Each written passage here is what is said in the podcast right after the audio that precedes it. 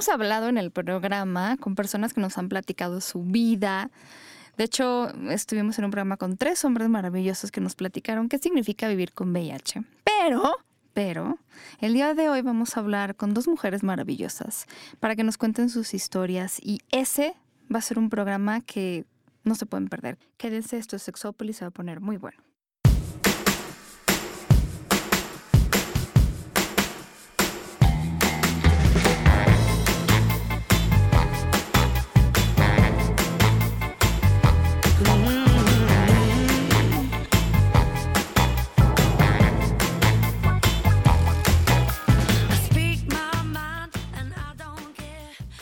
¿Qué tal? Bienvenidos y bienvenidas a Sexópolis. Eh, el día de hoy hace mucho calor, pero aquí más. Porque está John, que Uy. está muy lejos, pero igual le hago piecito y si se deja. Ay, ay, ay. ¿Cómo claro estás, que querido? sí. Yo estoy como tengo que estar, bueno y de moda. Pues Me parece muy bien. Ya tenía un ratote que no venía extrañando los micrófonos, sobre todo el micrófono de François. ya lo puedo tener cerca de mis labios de nuevo. Extrañándote a ti un montón, mujer, que ya no sé nada de ti, de tu vida, qué haces, Ha ¿Qué- por sido dónde andas. un- unos meses muy agitados. Yo pienso que todo lo que baja tiene que subir, entonces en algún momento voy a estar muy tranquila, pero estos digamos que no son mis semanas. Sí, pero ya O sea, te, te de- extrañaba. Exactamente. Pero cosas así pasan poco, entonces les agradecemos mucho la paciencia. Y la verdad es que sí, el día de hoy es uno de esos programas de los que yo fantaseaba sexualmente con él y me excitaba y la verdad es que no, no sabía si eso se podía llevar a cabo o no se podía llevar a cabo, solo iba a quedar en fantasía. Pero hoy, eh, además gracias a la intervención de un gran amigo del programa, que es Rubén, que ustedes lo conocen, pues podemos tener de invitadas a dos mujeres maravillosas para que nos cuenten su historia. Y quiero decirles además que les agradezco mucho que vengan en este día lluvioso para platicar de algo que mm, supongo que es parte importante de, de su vida, aunque no sé si lo platican con todo el mundo, pero que a las personas que escuchan el programa, para, o sea, es como un regalo, es un regalo. Entonces, Tony y Alejandra, ¿cómo están? Muy bien, muchas gracias. Digo, ¿cómo están de guapas? Porque también, es que no, es que la gente nunca ve a la gente que tenemos aquí, no nos cree, pero Ay, ay, pueden ay. confiar en nosotros. No, claro. Ok. Esa, esa es la ventaja de estar acá, que a las dos les puede hacer piecito por debajo de la mesa. Sí, sí te veo, sí te veo. No sé si algo les incomoda, por favor, le Nada quitan el pie gritan, encima. gimen, No, hacen lo que tengan nada. que hacer en el momento. Ok. Ok. ¿Cómo están? Muchas gracias por venir. Pues muy bien, al contrario, muchas gracias Paulina por la invitación. John, un placer Igual, de estar aquí, la Qué verdad. voz. Pero, pero decías que estabas enferma, ¿es por eso no? ¿Enferma? No, garganta, no. La tos sí, era de otra. La tos luego me da por, es una alergia. Ah, ok. Ya soy alérgica Ok, ok. al VIH, pero no me lo puedo quitar. Entonces de repente te da... No, pero y de verdad, porque además, ¿sabes cuántas veces? O sea, ¿saben? En realidad estaba yo pensando, eh, historias de mujeres conozco una vez, iba en un, no sé a dónde, en el coche, pero afortunadamente había tráfico porque la verdad es que pude oír toda una entrevista que mm, salió, y creo que era un primero de diciembre, y donde tres mujeres hablaron sobre su historia y a mí me dejó muy marcada porque, no sé, o sea, creo que la gente todavía en esta época se imagina que, eh, y creo que lo platicábamos esa vez en el programa con Rubén, como la, se imagina, la, la gente se imagina que el VIH es algo con lo que viven solo hombres, además hombres que tienen sexo con hombres o que son gay o lo que sea, y, no se imaginan como que no, tiene que ver con eso. No, nada que ver. Nada que ver. Ahora sí que aquí estoy en vivo y a todo color. A ver, platícame tu historia. ¿Tú, ¿Tú cuánto tiempo tienes de saber o...? Este, a mí me diagnosticaron en el 2013. Ok. En mayo del 2013, de hecho estoy cumpliendo en este mayo cuatro Ah, añitos. Ya me hicieron mi pastel, ¿verdad, amiga?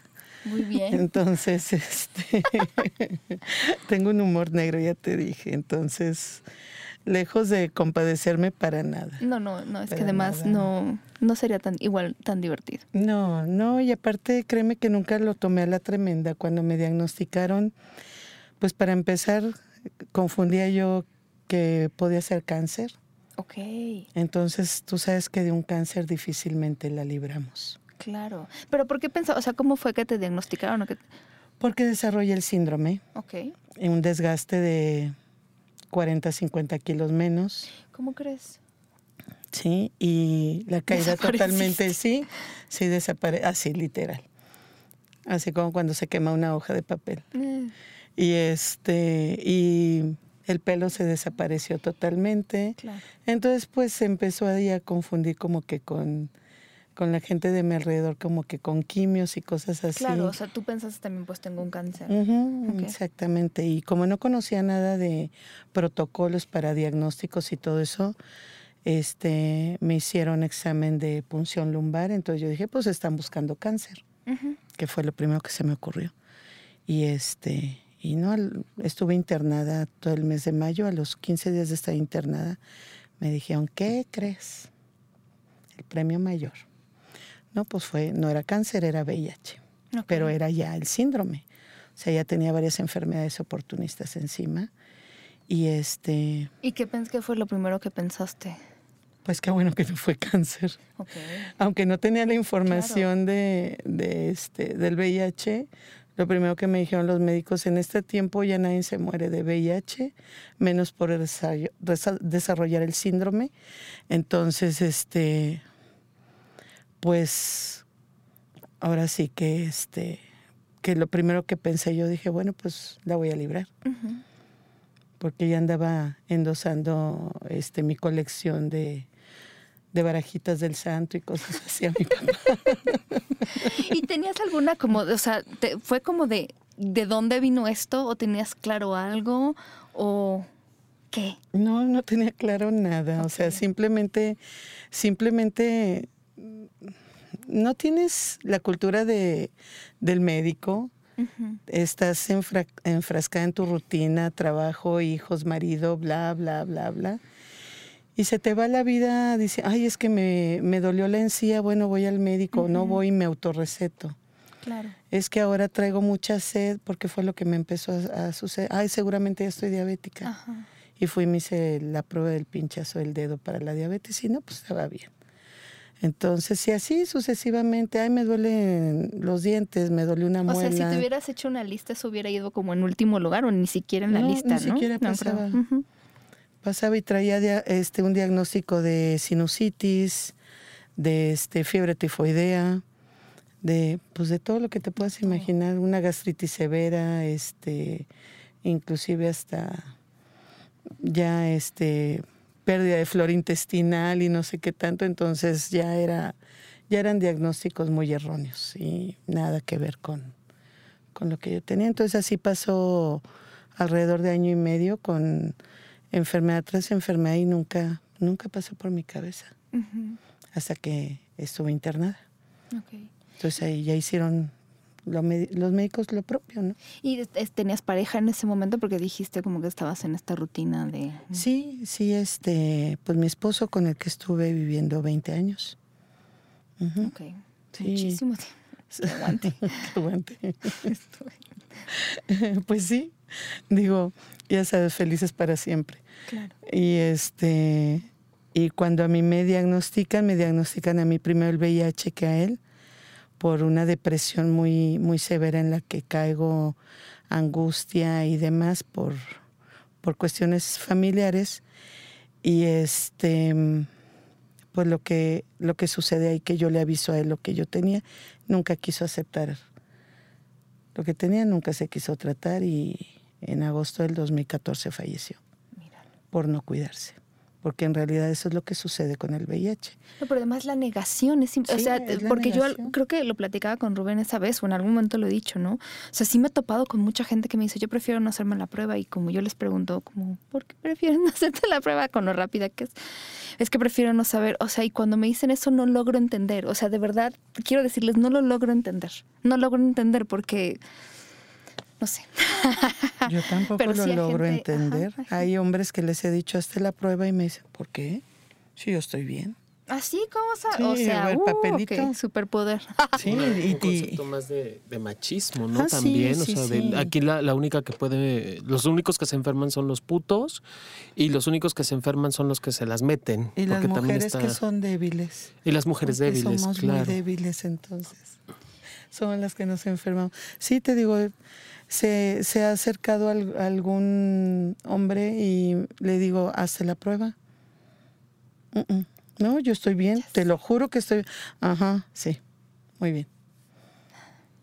Sí, ya sé, me ha tocado.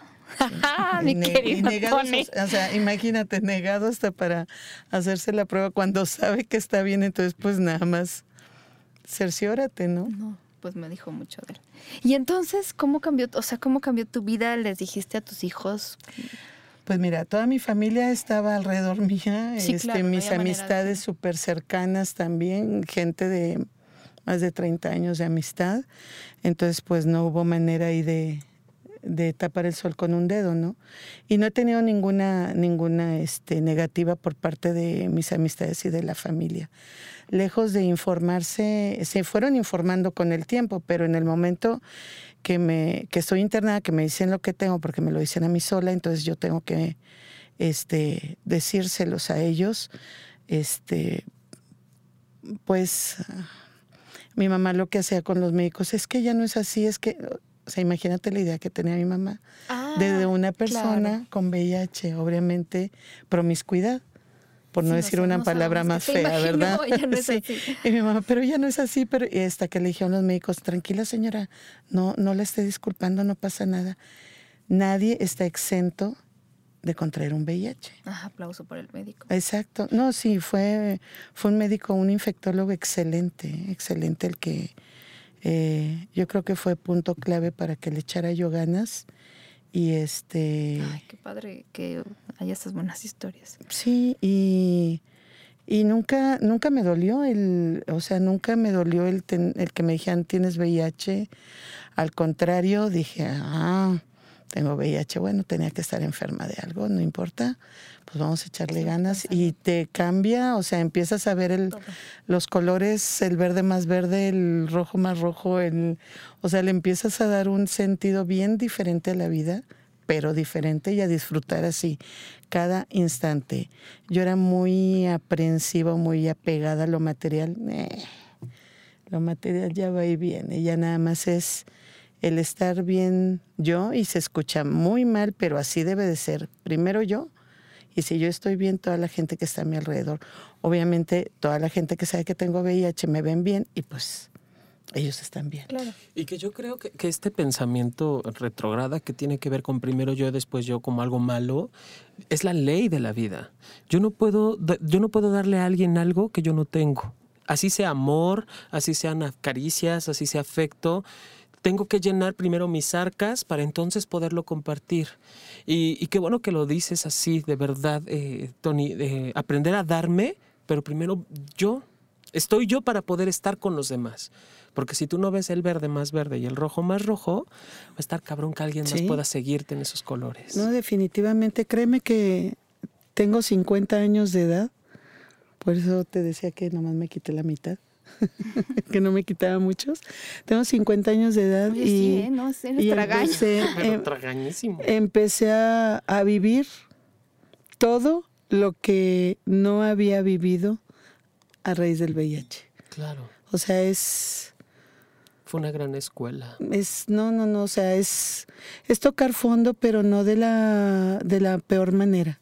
Es nada más tocar fondo y darte cuenta que existes y que existe mucha gente allá afuera que, pues que, que te hace falta poner tu granito de, de arena para, para que vean que no es este tirarte a, al drama. Claro. No pasa nada, o sea, al contrario, te digo, para mí es, y si veas cómo cada instante y cada día, que está mi amiga que no me deja mentir, como disfruto yo la vida, disfruto mi trabajo, disfruto este, mi casa, disfruto mi soledad, este, se sorprenden porque les digo, ya no mm, soy viuda, no quiero otro hombre a mi lado, o sea, estoy bien así como estoy, o sea, no me veo yo con otra pareja.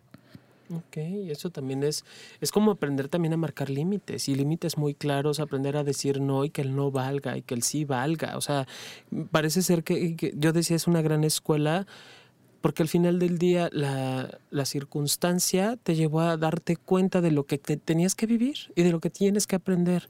Y escucho esta gran apertura que empezaste a tener contigo misma uh -huh. y a darte cuenta que la, en la vida no todo es un nombre, sino es la misma vida en, en sí lo que hay que, hay que disfrutarlo. Así es. Wow. A, y a disfrutar al 100 y luego digo, bueno, qué triste que hasta, hasta esta edad vengo a darme cuenta, pero nunca es tarde. Nunca. Nunca, jamás es tarde y créeme que soy feliz. Y creo que es la madurez. Claro. La madurez que, que tenía que, este, que centrarme y que estar consciente y, y llegó el VIH en el, en el momento que tenía que llegar. Claro. Y créeme que nos hace madurar a, a saltos agigantados. Por supuesto. Y Ale, que también nos acompañas, guapísima también. Muchas gracias. ¿Tú cómo lo viviste? ¿Hace cuánto tiempo te enteraste? Bueno, pues yo tengo ya 41 años de edad. Tengo 13 años viviendo con un diagnóstico de VIH. ¿13? 13.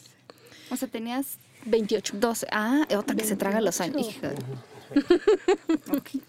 28 años, sí, 28 años cuando me diagnosticaron. ¿Cómo lo viví? Pues mmm, yo ya tenía conocimiento de que era el VIH. Era algo de lo que sí tomaba mis precauciones, ya que cada año me realizaba una prueba de VIH. En ese entonces tenía yo una pareja estable, vivía yo con él, teníamos ya años viviendo juntos.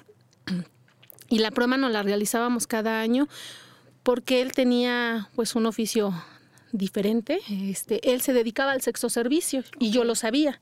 Entonces eso me hacía a pedir una prueba de VIH cada año. Mm, durante tres años la prueba salió negativa para ambos, pero bueno, en la cuarta prueba, pues bueno, lotería, ¿no? Ya había un diagnóstico de VIH. Sabía yo que de VIH no me iba a morir. Que había... primero fue tu diagnóstico y luego el de él o fue el de eh? Fueron juntos, fueron okay. juntos porque nos hicimos, la prueba nos la, nos la hacíamos comúnmente en el mes de octubre. Okay. En octubre nos realizamos la prueba y salió negativa. Pero curiosamente, después de realizarnos la prueba, él enferma, eh, descartamos el VIH porque nos la acabábamos de hacer y había salido negativa.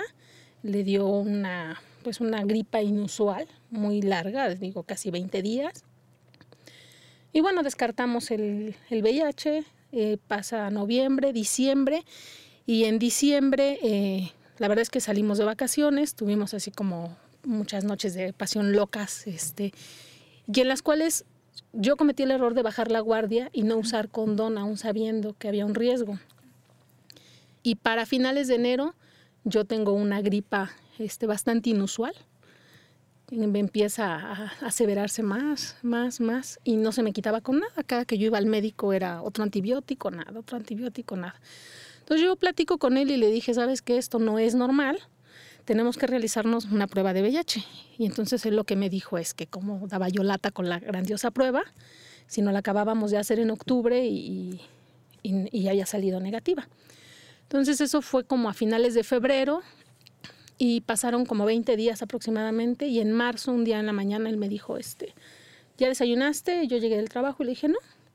Y me dijo, este, pues vámonos a hacer la prueba. La realizamos un miércoles este, en unos laboratorios particulares y el viernes que fuimos a recoger la, la prueba este, salieron positivas ambas, ¿no? Entonces este, ya teníamos un resultado positivo. Eh, y la verdad es que empecé a buscar información, eh, llegué a la clínica Condesa, empecé a tener atención, y pues la verdad es que creo que la he llevado bien, me lo he llevado tranquilamente. El diagnóstico para mí no ha sido como un problema como tal. Creo que mis problemas fueron otras causas, ¿no? Y con este, él, o sea, ¿cómo lo tomó él? ¿Fue como un poco la historia de cuidarse o no cuidar? No, no se cuidó. Él falleció en el 2008, a finales del 2008. Este, falleció en una etapa de SIDA, eh, con un desgaste bastante severo la negación de él del VIH no existe. Este, ¿Qué? Ok, todavía hay gente. Sí, sí, sí, él dijo el VIH no existe. Me decía él que yo estaba loca si me seguía tomando tanto medicamento. Me dijo, te vas a morir del hígado, del riñón. Este, eso te va a matar antes que el mentado VIH, me decía, porque eso no existe. Eh, y pues bueno, aquí está la prueba de que sí existe. Digo, yo llevo un tratamiento desde hace 13 años, soy indetectable desde hace 13 años y pues él ya no está con nosotros, ¿no? O sea, ese, lo que no existe lo mato. Pues sí. ¿no? Tristemente. así. Oye, a ver, platícanos qué es indetectable, porque cuando estuvieron aquí los chicos nos dijeron y me interesa. Bueno, ser indetectable es una persona, de las, bueno, las personas que vivimos con VIH llevamos un tratamiento. Ese tratamiento lo que hace es de alguna manera encapsular el virus, bajar las cargas virales y eso nos mantiene indetectables. Eso significa que tenemos menos de 40 copias de virus en la sangre y nos mm, puede mantener una buena calidad de vida y Eso la gente, la gente no lo sabe. O sea, cuando yo le platico estas cosas, se quedan, ¿cómo? ¿No? Y yo, sí, o sea, no te vas a dejar de, de proteger, está padrísimo eso, pero la gente indetectable, o sea, o sea tú que, crees que no existe, que no te haces nada, tienes más posibilidades de adquirir el Sí. virus, transmitirlo y todo lo demás que alguien que, o sea, que está con medicamento, pues no sé. sí, sí, digo, el medicamento. La verdad es que he aprendido que el medicamento es vida. Sí, por Digo, supuesto. En 13 años que llevo, que tengo controles médicos, ni tengo problemas en el hígado, ni tengo problemas en el riñón, o sea, no tengo problemas en, en mi salud. Creo que tengo un mejor estado de salud que hace 13 años, entonces me siento muy bien. Oye, y cuando ya nos compartías esta parte de cuando tú te enteras, tú sí empiezas un tratamiento, ¿con quién lo compartes aparte de él? ¿Con quién lo hablas? ¿A quién le cuentas? Híjole, pues pasaron muchos meses y una amiga muy, muy, muy allegada a mí, pues empezó a notar cambios en mí. Entonces ella fue la que me empezó como a bombardear con preguntas. En realidad yo compartirlo con alguien, no llegué yo a decirle, ay, fíjate que tengo VIH. Más bien ella llegó y me empezó a decir que tienes, que tienes, que tienes, hasta que me hizo llorar mucho y ya le dije, pues es que no te puedo decir qué es lo que tengo. Y me decía, ¿por qué no? Le dije, pues ¿por qué no? Porque qué tal si me dejas de hablar o qué tal si ya no quieres ser mi amiga, ¿no? Entonces de repente ella me dijo, pues ¿qué puedes tener? ¿Sida? Y yo, ¡ah! me solté a llorar así amargamente. Y me dejó llorar, llorar, llorar. Y después me dijo, ¿y qué pasó entonces? ¿Qué tienes? Y yo, pues ya lo dijiste. Y me dijo, a ver, ¿pero tienes SIDA o tienes VIH? Y en ese momento la reacción que ella tuvo me, me hizo darme cuenta que sí es cierto. O sea, yo no tenía SIDA como tal, tenía VIH. Entonces, este, pues me abrazó, me dijo que no me preocupara, que las cosas no cambiaban, este, y que pues que ella sabía que las personas que viven con VIH pues pueden tener una vida normal. Ok. Entonces fue la primera persona con la que yo compartí mi diagnóstico eh, y pues lo compartimos juntas hasta la muerte de mi pareja, ¿no? O sea, hasta que muere mi pareja nadie más sabía que había un diagnóstico de VIH con nosotros. O sea, seguiste viviendo con él Sí, hasta que él murió. hasta que él murió. Qué fuerte para ti, ¿no? Como, wow, o sea, Pues lo que pasa es que yo lo quería muchísimo, o sea, No, había sé, muchísimo amor, justo entonces, este, digo, me acuerdo mucho que él me dijo, yo prefiero morirme antes de que me dejes de querer y te vayas. Entonces, este, pues sí, la verdad es que tenía razón, a lo mejor en algún momento el amor se iba a acabar y, y yo me iba a ir, ¿no? ¿Tú cuándo te enteraste que tenías VIH? ¿En qué año? Fue en el 2003, 2003. Y él muere en el 2008. 2008. te lleva 10 años. Justo te lleva 10 años. Es tu hermana mayor. Sí. Yo la respeto mucho. Ya, ya lo veo, ya lo veo. Sí, ella es mi sensei.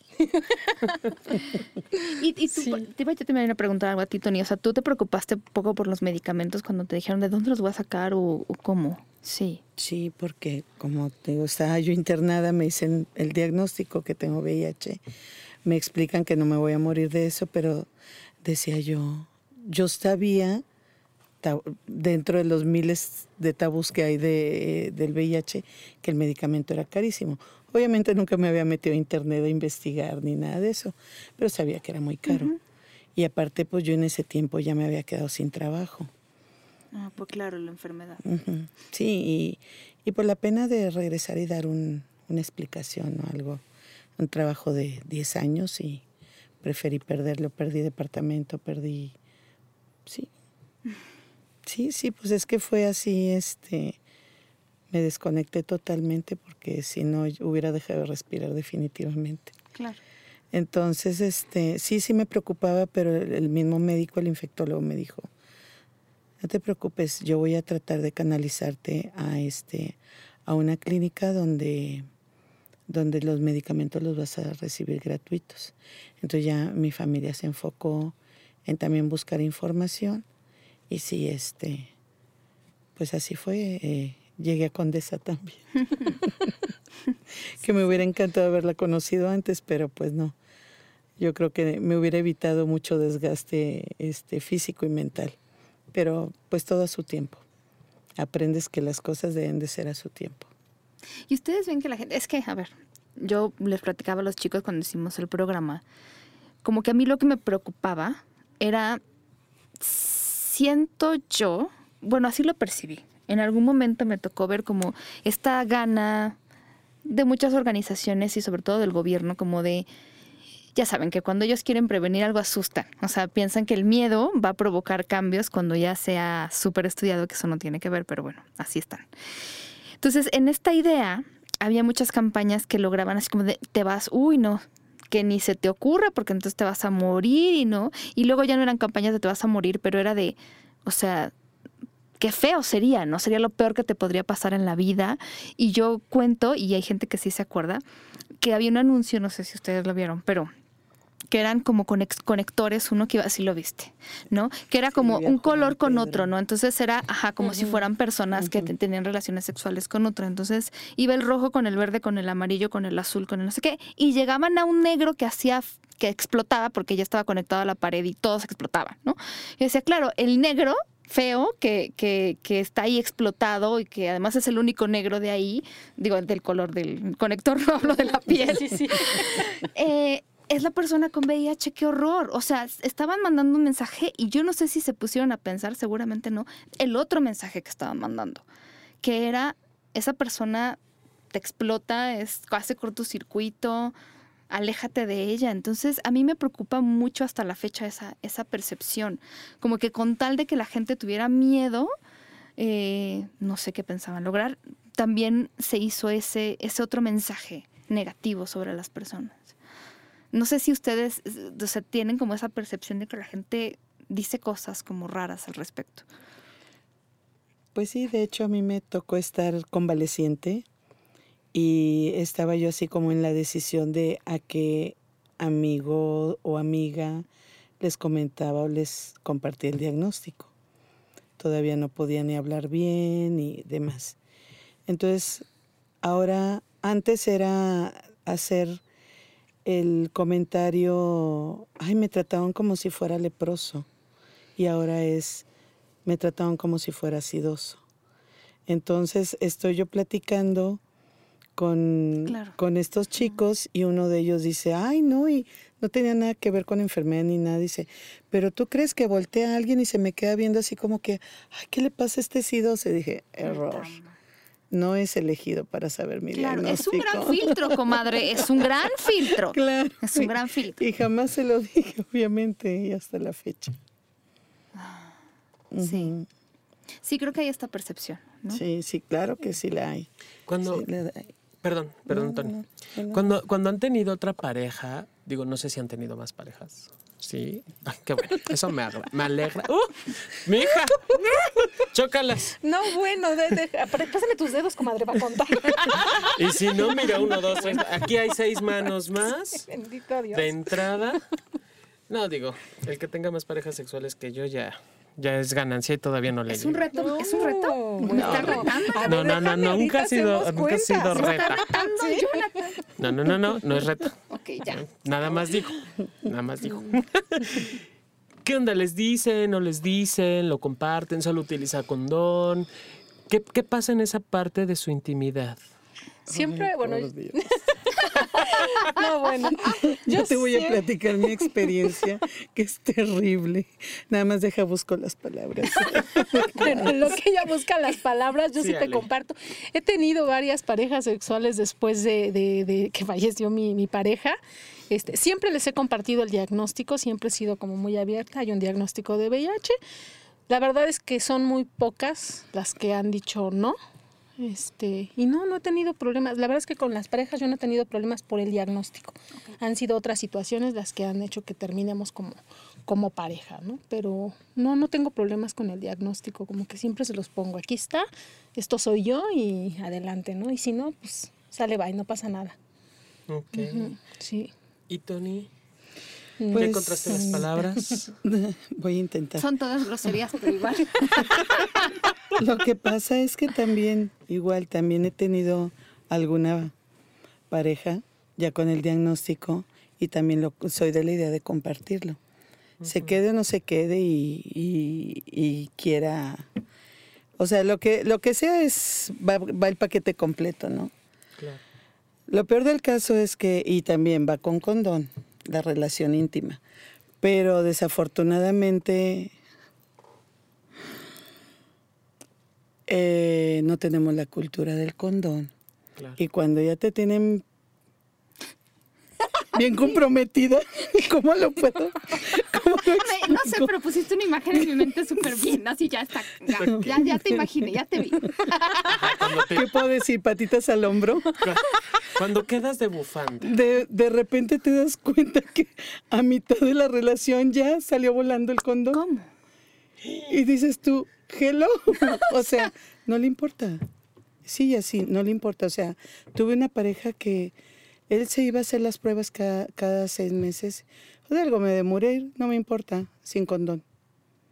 Y claro, yo lo que quería también es estar segura que él no tuviera Pues claro. VIH. este otra cosa, deja tú el VIH. Para mí ya el VIH Es lo de menos. es lo de menos. Sí, entonces, este, sí, más o menos estuvimos como un año con relaciones y Estos son. no, este, no, no, no, no, él dijo, así de plano, ¿eh? De algo me de morir, cero condón. No, bueno. ¿Qué, qué más te puedo ¿Ya se murió, amiga? No, no, todavía este, terminó todo y todavía hace poco andaba por ahí en la clínica que yo ni lo vi y dijo, te vi. Ah, qué bueno, y me saludaste. No, Qué bueno que no estaba ocupada. este, pero sí, todavía se fue a hacer la prueba. Ok. Qué raro es todo esto. Sí, sí, sí, sí. Sí, no, no, este, muchas veces eso es lo de menos. La calentura es la calentura. Pues sí. Sí, y yo siempre me he peleado con esta idea de que las mujeres debemos cargar un condón en la bolsa. O sea, Yo traigo en mis tres bolsas. yo ya. yo hoy no guardé los, Sí, los gasté. Los gasté, pero. Yo traigo en mis tres bolsas. No, es por si tengo que compartir, amiga. Es por si alguien necesita. Sí, yo de- también soy muy acomodada. Oye, yo traigo uno y siempre he pensado, bueno, qué, qué, qué, qué, qué, poquiteras. Sí, no, por Dios, la tira No, completa. Paulina, no. ya lo sí, sé. sí, estoy sí, aprendiendo, le estoy aprendiendo. Oye, este, Tony, ¿y tus hijos? Bueno, ¿tú tienes hijos, Ale? Sí, una También. hija de 22 años de edad. No, bueno, es que está, o sea, Es tu hermana. Sí, Sí, parecen tu hermana, claro. hecho, ¿Y, sí. y tú tienes hijos, Tony? ¿qué les dan en la clínica Condesa? Yo voy a preguntarle a Rubén. Una de, una de 30, uno de 22 y uno de 19. Y para ellos y ellas, ¿cómo ha sido vivir esta circunstancia con ustedes? Pues bueno, mi hija pues lo vivió muy pequeñita porque mi hija tendría como 12 años cuando fallece mi pareja. Este, y más o menos como cuatro años después le platico y le doy información de que yo tengo un diagnóstico de VIH, ¿no? Pues fue muy dramático para ella que su mamá tuviera un diagnóstico porque además sí era como un poco, acababa hace cuatro años de ver morir a, a mi pareja y era como, ¿cuándo sigues tú, no? Este, Claro. pero bueno, hemos tenido pláticas muy extensas, está muy informada del tema, tengo una muy buena relación con mi hija, eh, una muy buena información, entonces este, creo yo que he hecho un buen trabajo, tengo una jovencita educada sexualmente este, y espero yo que, que esa educación le sirva para nunca tener un diagnóstico de lo que sea, ¿no? Y no solo VIH, sino hablando de cualquier tipo de infección. Ok. O sea, sí, sí se ha dado una apertura hacia la, la experiencia de la, de la vida sexual entre ustedes y sobre todo con ella o, o su vida- o la vida de ella, ¿no? Sí, completamente, sí, totalmente. Maravilloso. Y Tony, tú Yo- con tus pequeñueles. También, este, bueno, fue hace cuatro años, ya eran adolescentes y adulta. la mayor. Entonces, este, sí, de entrada por la falta de información, eh, a la que le pegó más fue a la mujer. Le, le, pegó más duro el, el diagnóstico, pero ya conforme le fui dando yo información se fue, se fue este, ubicando y tranquilizando. Este, pues los varones tranquilos, mis niños tranquilos, hasta la fecha tranquilos y ahora antes sí se preocupaban, mamá, tu medicamento, mamá, esto, mamá, lo, no, ahorita ya, ya como, como me ven ya bien, entera otra vez al 100, entonces pues ya se les olvidó este, el- que hay un diagnóstico, de hecho a mí se me olvida de repente. Sí, no, Ya- ya, te iba ya- a decir, ya no solo igual, sino mejorada, ya eres una versión, como lo que habías dicho, ¿no? O sea, como de plantearte cosas nuevas y entender cosas nuevas de la vida.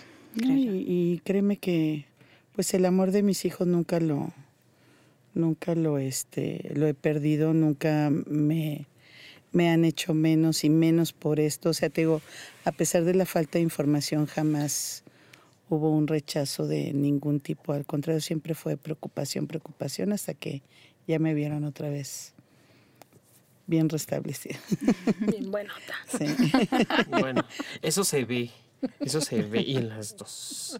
gracias ¿Y, y qué les ha tocado ver? ¿Conocen otras mujeres? O sea, la- a través de la clínica han conocido otras mujeres. ¿Les ha tocado ver historias parecidas, diferentes? Wow, pues la clínica. Pues en la clínica eh, apoyamos en el en el- Hacemos una hacemos labor. una labor. Eh, juntas somos un equipo de trabajo, Tony y yo. Entonces, este, tenemos un grupo de mujeres todos los jueves de 10 a 12 de la mañana en el que pues bueno vamos trabajando la parte de, del diagnóstico, las dudas, las emociones y sí pues hemos visto historias muy muy tremendas, muy fuertes. Yo creo que algunas con las que nos identificamos y otras que a veces, pues yo creo que nos rebasan completamente, ¿no? O sea, es, es, pero sí, mujeres, pues hay muchas. La verdad es que no somos pocas, somos muchas las mujeres que vivimos con un diagnóstico de VIH y que por el hecho de ser amas de casa o de tener una pareja estable, pues no no creemos que eso es algo que va a llegar a nuestra casa, ¿no? Entonces la mayoría de las mujeres llegan en un estado pues muy deteriorado. Son pocas las mujeres que yo he conocido muy pocas en- estando en la clínica que toman la precaución de hacerse una prueba de VIH este, periódicamente o que digan me la voy a hacer por, por saber cómo estoy. O ¿no? Eso no como, sucede. como en una situación de que las diagnosticaron por otra razón. Las, las diagnos- diagnostican porque ya están en un síndrome, ¿no? O sea, ya llegan en un síndrome completamente. Este, o están en el el marido está en el hospital ya muy grave, ya muy deteriorado, en una etapa mm, ya terminal o en una, alguna fase terminal, y les avisan el marido tiene SIDA y entonces ellas les tienen que hacer la prueba y, y descubren que tienen VIH, ¿no? Entonces esas son la mayoría de las mujeres que llegan a la clínica. Ninguna por una prevención, son rarísimas. Yo creo que los casos Es son contadísimos. Yo creo que todavía hay como esta situación de, no sé, o sea, yo creo que también es una cuestión cultural y que nos enseñan a las mujeres, pero es como tú a tu casa y tu marido y no tienes ni por qué, o sea, yo me imagino a estas mujeres de repente, ¿no? Teniendo muchos años de vivir con, con alguien y de buenas a primeras decirle, oye, ponte un condón o algo así, es como muy raro. Sí, pues no estamos educadas. de Como esa que las agarradas ¿Cómo le pides desprevenidas, condón? un poco. ¿Cómo pides un condón? O sea, lo primero que te dicen es, este, pues, ¿con cuántos más te acuestas? ¿no? O sea, ya ni siquiera es, este, ¿con cuántos ellos se acuestan? ¿no? O con cuántos ellos. Sí. O sea, eso no, no lo ven. Es qué mala eres, o sea, o qué mala mujer, o qué puta, Pero eso ¿no? es ¿Con un súper riesgo para nosotras. Es Sí, un totalmente. riesgo. Sí, Sí, mucho riesgo. totalmente. Simplemente lo que te comentaba hace rato.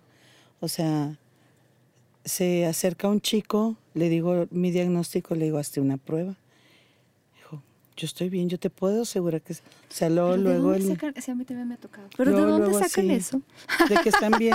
es como o sea, una aseveración Porque así estoy de... bien. Porque Pues sí, estoy bien, no me ves, estoy bien. Sí, no sé. Hablo, respiro, camino, no estoy bien. Por Dios. Y además Sí. cojo rico. No, entonces estoy muy bien. Bueno, eso creen ellos. Aparte, Por aparte. Por Aparte. supuesto. Aparte, sí, definitivamente. Aparte, eso Oye, se creen, Tony, se creen Juan Para la Camané. próxima vez que te diga, estoy bien, estoy, estoy, yo te aseguro que estoy bien. Yo estoy sí, mejor. Claro. Les dices también, seguro juras que coges bien, ¿no? Ajá, sí, sí, No, sí.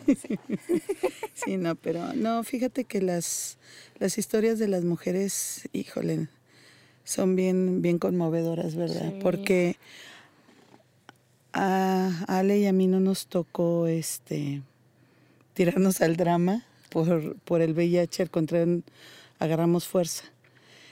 Y las mujercitas que llegan con nosotros, que pueden ser desde 22 años hasta 70, Ujú.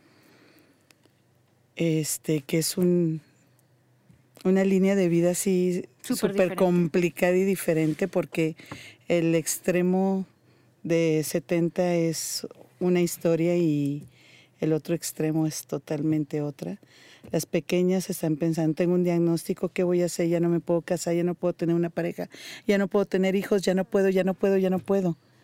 ¿Sí? Y acá, este, el otro extremo es, viví cuarenta y tantos años con este hombre y Con mira lo que me hizo, cómo se atreve. Y un enojo, Es lo que les iba a preguntar. ¿Esta parte del enojo, hay enojo? ah, Sí, mucho, mucho, y no mucho, sabes, Frustración. batallamos para que, batallamos para que lo saquen. No, sí, o sea, un- a veces quisieras así como que arrancarles el corazoncito, darles Lavar. una enjuagada y volvérselos a poner, porque duele- les duele mucho y es un dolor terrible. Es que yo creo que son, son dos dolores, o sea, no sé, supongo que para cada persona es diferente, ¿no? Como este conocimiento de vivo con el VIH, pero es el enojo de la traición, el enojo con ellas mismas, ¿no? Como de yo le creí, yo puse mi confianza en él, yo me porté bien y, y, y el enojo, yo le fui fiel y el enojo de que la otra persona me traicionó, traicionó mi confianza y no se cuido y no me cuido. Son muchos enojos. Le di mi vida, lo atendí, siempre estuve a su lado, bla, o sea, Y lo que te decía de que eh, ha sido, hay, hay mujeres que es, ha sido el único hombre en su vida. O sea, y tristemente al final ese único hombre les deja VIH, ¿no? O sea, y de pilón se mueren. ajá, y las dejan solas. También eso les da mucho mueren, enojo. que porque no pueden con la culpa. O, O sea, sea- sí es una cosa común esa. Sí, que sí. mucho. Las mujeres, regularmente las parejas fallecen porque no. Y sí, es cierto, no, no pueden con esa culpa.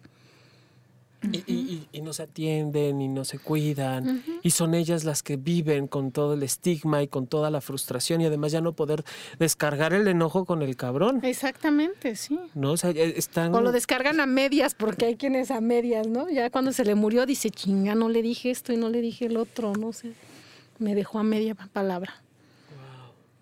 Fíjate, yo creí que, bueno, es que en, en la comunidad gay se mueve, se mueven otras cosas, es otra cultura, sí. es bien diferente. O sea, aquí escucho todo el que, que- que por género también ellos no se cuidan porque es una enfermedad de, de- vuelvo a lo mismo de putos y que no- no- yo no la voy a vivir y esta negación a la, a la- a la atención incluso. Y luego viene toda esta parte de ellos se van, dejan el, el- el- el regalo, dejan la sorpresa con, con ellas. Y ellas ni siquiera poder reclamar, ni siquiera poder decir, y además con toda la, la tensión social que eso implica también, ¿no? Porque está el estigma de, pues, ¿quién fue la puta? ¿O quién, o quién fue el- la, ¿no? la- Eso- mala mujer? Eso ¿no? siempre pasa, digo, en mi caso, digo, a pesar de que te dije, mi pareja era un sexo servidor, su familia sabía que él se dedicaba al sexo servicio, pero la puta era yo. Claro. O sea, digo, el momento en el que estábamos en la funeraria, de puta a mí no me bajaba, ¿no? O sea, yo lo infecté.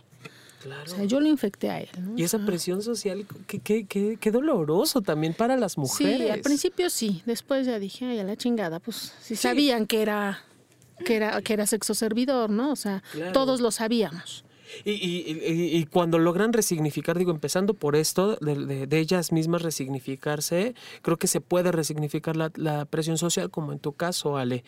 Y también considero que una mujer de 70 años, cargar con todo eso, con, con el hombre de, de yo que le serví y al final cargar con este estigma, digo, híjole, porque además la cultura, la educación, la ideología con la que fueron criadas estas mujeres es muy diferente a la tuya, por ejemplo, de, de Sí. 41 años, a la mitad de tu Sí, vida. claro. Es, es una a ellas lo que les sucede es ¿qué viene ahora, no? O sea, él muere de SIDA, yo tengo VIH, ¿qué van a pensar mis hijos? Si tiene hermanas todavía, ¿qué van a pensar mis hermanas, mis cuñados? ¿Qué van a decir mis nietos? ¿No? O sea, me van a criticar, qué clase de mujer van a pensar que soy yo. Eso es lo, lo único que ellas piensan, es en qué van a pensar de mí. Claro. O sea, ellas se, ellas solas se crucifican, la mayoría se crucifica. Conocemos mujeres, abuelas, las abuelas, con toda la sabiduría del mundo y cargan ellas solas con su VIH. Ni los hijos, ni los nietos, ni... Nada más el abuelo murió como causa natural de vida y No, pues la mayoría lo mata de cáncer. Casi todos decimos que le dio cáncer. Así Sí, Murió de es. cáncer. Murió de Sí. cáncer de algo. Sí. Y pues así era llamado al principio, ¿no? El cáncer rosa. sí, sí, de hecho en los sí. años 80 fue conocido así. Sí, y sí es, es, es, es bien complicado para, para las mujeres, es como dices tú, definitivamente es otra manera de, de vivirlo y de, de salir adelante, pero ahí es donde las poquitas que hemos podido captar, porque sí son poquitas, quisiéramos captar más, este, entre Ale y yo, este, pues ponemos nuestro granito de arena para que puedan Resignificarse. Pues Sí. encontrarse como mujeres, valorarse, disfrutarse ellas mismas como, como tal, como mujeres, Claro.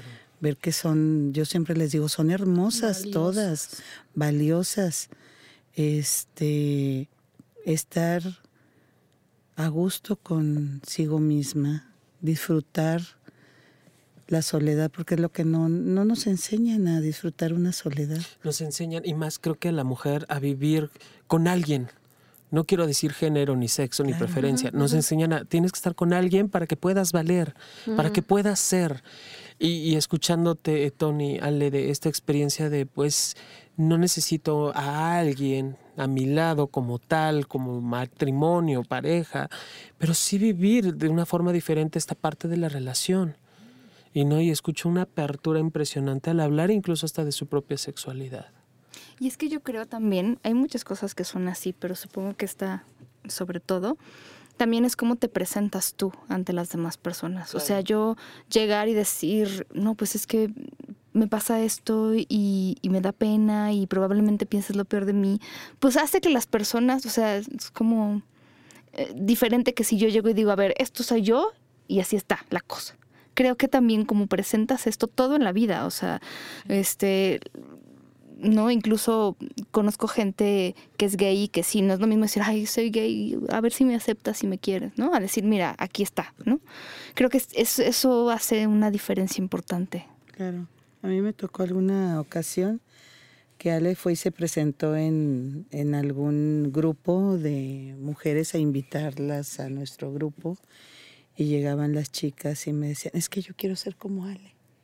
Yo quiero tener esa seguridad y esa fuerza que, que Ale nos demostró ahí en dos, tres minutos que, que fue y presentó, se presentó ella para invitarlas al, al grupo que tenemos. Entonces, ¿qué es lo que dices tú? Es como te, tu tarjeta de presentación. Y digo, ha sido muy funcional. Digo, para mí en lo personal, el hecho de tener esa seguridad.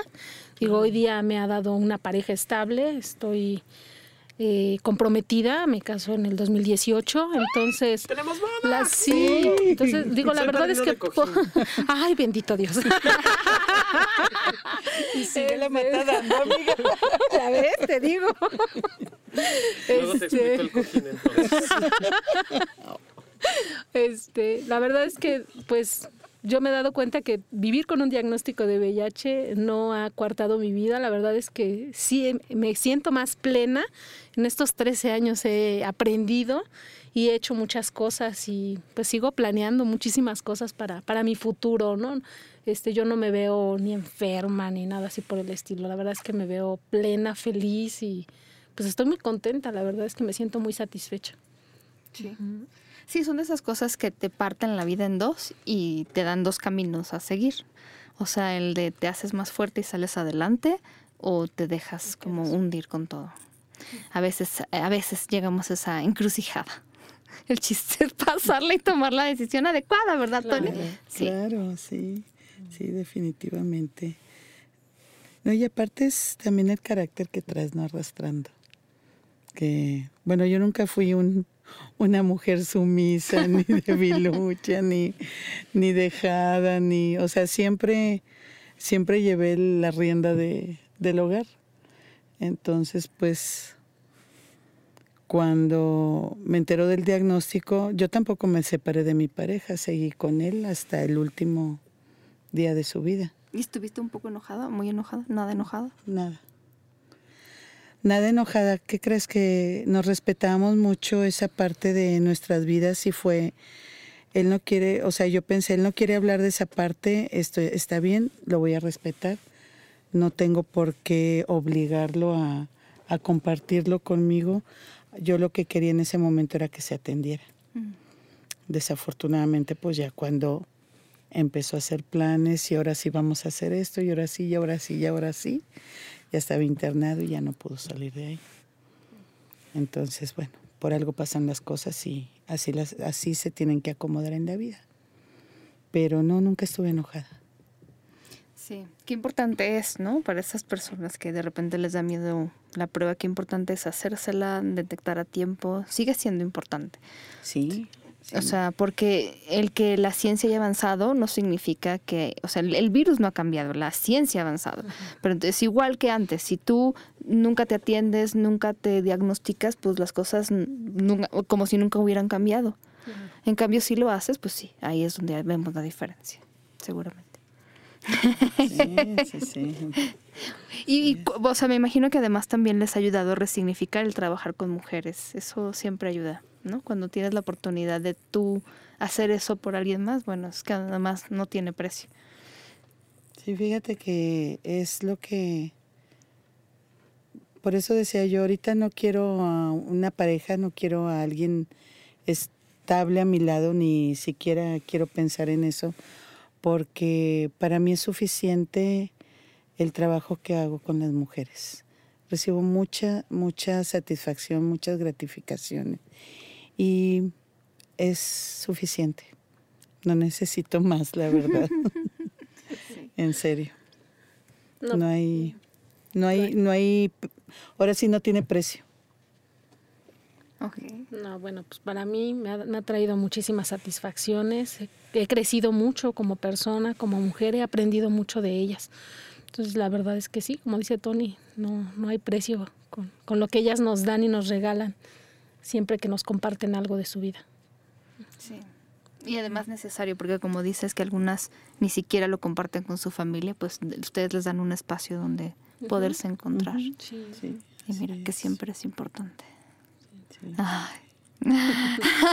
Eso es, estoy tan contenta, que no quiero que se vayan. Quédense. ¿Qué les traigo? ¿Un Adelante, tequilita? No hay problema. Bueno, sería buena idea. Para entrar en calorcito. Sí. Más. Ya las adoptamos. Sí, por favor, quédense. De aquí no se van. Bueno, muy bien. Oigan, pues Bien, muchas gracias. No, de verdad, gracias por venir a platicarnos, porque sí, me parece que, que, pues que yo creo que mucha gente nos hace falta escuchar historias, o sea, para ponerle una cara a muchas cosas de las que escuchamos y vemos a veces lejanas, a veces no tanto, pero sí como desconocida. Y creo que mucha gente a lo mejor meh, podrá decir como yo no conozco a nadie que viva con VIH, entonces yo siempre les quiero recordar que nadie que ustedes sepan, ¿verdad? Exacto. Exacto. No traemos una etiqueta en la frente. Porque no traen una etiqueta en la frente. Y entonces, eh, pareciera que no, pero hay que recordarles también incluso que, que cuando se trata de usar condón y protección, pues no, no se puede ver en lo- como estos hombres de yo estoy bien, pues no te lo puedes ver al espejo, ni lo puedes ver en otras personas. Sí, o la falta de, perdón, la falta de respeto cuando estás en una en una este intimidad que de repente ves que sale el condón volando y dices, ¿y yo dónde quedo? O sea, mi decisión dónde está. Sí, eso se ha hablado mucho últimamente y qué fuerte es. Sí. Y una vez más confirmando que el amor no nos protege. Ah, no, eso es lo que menos. Es lo que menos protege. Mana, si no, no estaríamos aquí. Fue un acto de amor. Me resbalé.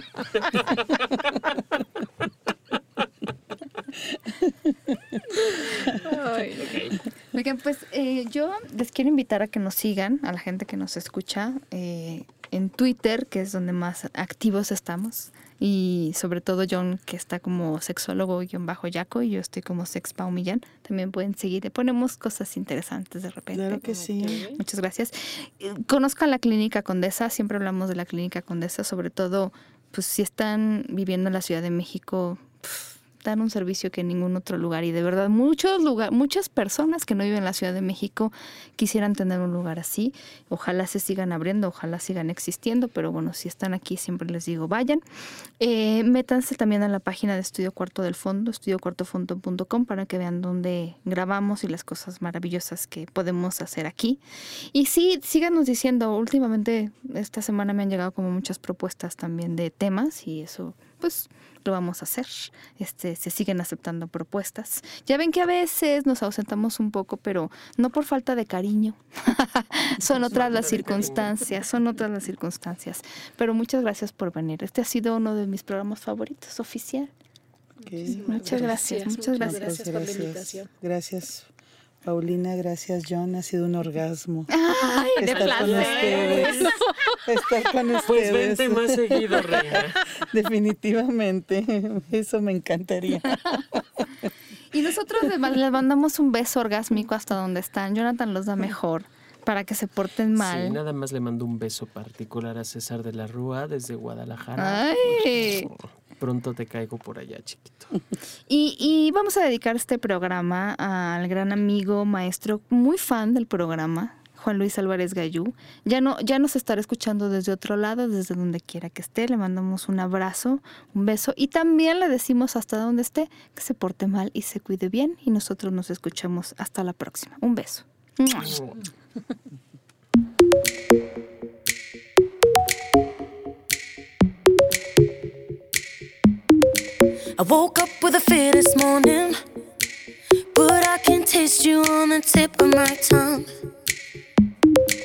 Alarm without no warning.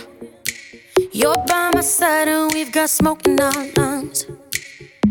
Last night we were way up, kissing in the back of the cab, and then you say, "Love, baby, let's go back to my flat." And when we wake up, never had a feeling like that. I got a reason, so man, put that record on again.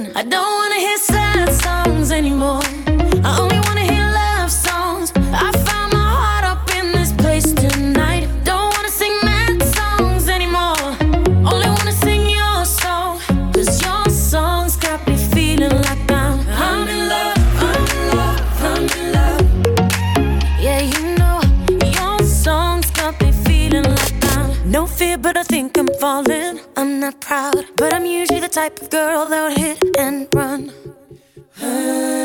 No risk, so I think I'm all in. When I kiss your lips, feel my heartbeat thump. And now we're way up, dancing on the roof of the house. And then we make love right there on your best friend's couch. And then you say, Love, this is what it's all about. So keep on kissing my mouth and put that record on again.